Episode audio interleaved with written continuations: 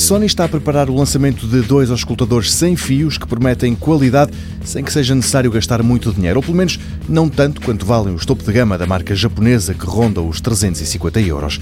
Os mais interessantes são os WH-CH720N, uma vez que usam precisamente o mesmo chip áudio, o V1, que está no modelo mais caro e, pelo menos em teoria, isso garante um som de boa qualidade e ainda cancelamento ativo de ruído. Segundo a Sony, os auscultadores têm tecnologia Bluetooth multiponto, o que permite que estejam ligados a mais do que um equipamento de cada vez. Têm também dois microfones, um de cada lado, e é com recurso a eles que funcionam os 20 níveis de cancelamento ativo de ruído e de som ambiente. A autonomia atinge as 35 horas. Sobram os outros auscultadores anunciados pela fabricante japonesa, são os WH-CH520, que não têm cancelamento ativo de ruído, mas têm conectividade multiponto e uma autonomia invejável, 50 horas.